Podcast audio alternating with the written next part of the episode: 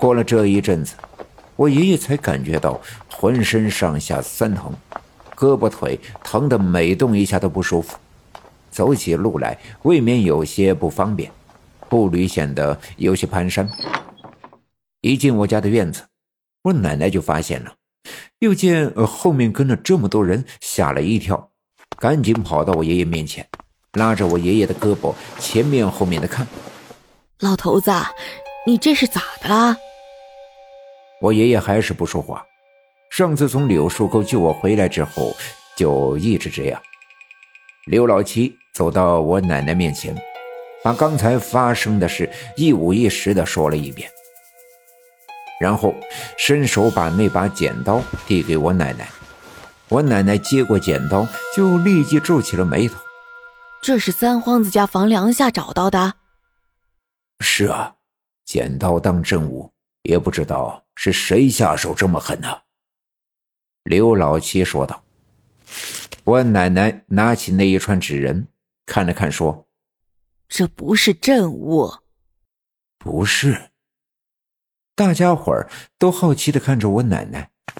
我奶奶扶着我爷爷坐在院子里树下的板凳上，抬头对人们说：“要是房梁下就放一把剪刀，这是证物，是诅咒房子的东家不得好死；缠上红布条，是诅咒全家横死，这是很毒辣的证物。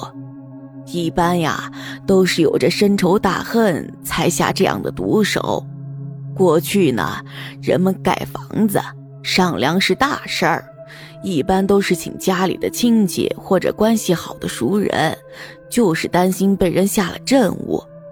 可再加上这纸人，就不是真物了，这叫风水煞。风水煞，人们第一次听到这样的词，面面相觑。有嘴快的人问道：“六姑。”六姑，那到底啥是风水煞呀？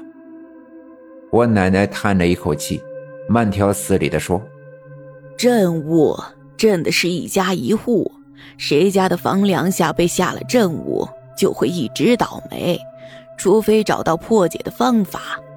但这风水煞呀，镇的是一个村子的风水，诅咒一个村子的人倒霉。看来我们村儿是要遭灾了。”虽然人们似懂非懂，但看着我奶奶一脸严肃，知道这不是小事便纷纷露出恐惧之色。我奶奶举起剪刀说：“剪刀剪的是子孙，诅咒断子绝孙；红绳啊，绑的是灾祸，诅咒灾祸横行。这纸人呢，有四个。”分别是牛头、马面、游魂和野鬼，他们分别镇住四个方位：青龙、朱雀、玄武和白虎。人们认真的听着，甚至连大气都不敢喘。我奶奶继续说道：“风水煞一般会选在村子里要么阳气最重的地方，要么阴气最重的地方。阳气重的地方。”剪刀放在纸人上面，剪生死；阴气重的地方下风水煞，纸人放在剪刀上面，引灾祸。发现剪刀的时候，是纸人在上面，还是剪刀在上面啊？刘老七早已听得一愣一愣的，见我奶奶这么问，赶紧说是纸人在上面。我奶奶点了点头。那就是说，三皇子的院子是咱们刘家镇阴气最重的地方。人们开始交头接耳，三皇子的院子是他死去的爹娘留给他的。他爹娘死得早，三皇子也没娶过媳妇儿，所以一直没有翻建。算来这房子也有几十年了。当时到底是谁盖的房子，谁下的风水煞，早已无从知晓了。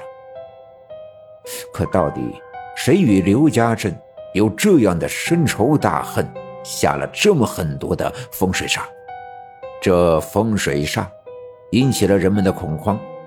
白胜利站在人群当中，却嘴巴一撇，满不在乎，沉着脸对我奶奶说：“六姑啊，咱刘家镇这么多年一直风调雨顺的，没什么天灾人祸。虽是说最近出了点事儿吧，县里的公安局也都接手了。这都啥年代了，您老还讲究那一套啊？你说我买了个院子，你就整出这一套来，还什么风水上？你让我的院子以后还怎么住呀？白胜利满脸满心的不乐意，说话自然就带刺。不就一把剪子吗？哪有那么邪乎呀？说完，一把抢过我奶奶手里的剪刀，头也不回的走了。一些平时跟白胜利关系还算好的人也跟着起哄，但他们不敢大声，便阴阳怪气的跟着掺和。我奶奶看了他们一眼，叹了一口气。搀起我爷爷，转身回屋。人们也只好散去。一些相信我奶奶的话的人心里惶惶不安，但又总觉得这事儿稀奇，便没了干活的心思，直接回家去了。我奶奶扶着我爷爷在炕上躺下休息，隔着窗子看着散去的人们，突然想起了什么，自言自语的说道。照这么说，三皇子的院子是刘家镇阴气最重的地方。那柳树沟看起来还有些别的说道。本集已经播讲完毕，感谢您的收听。欲知后事如何，且听下回分解。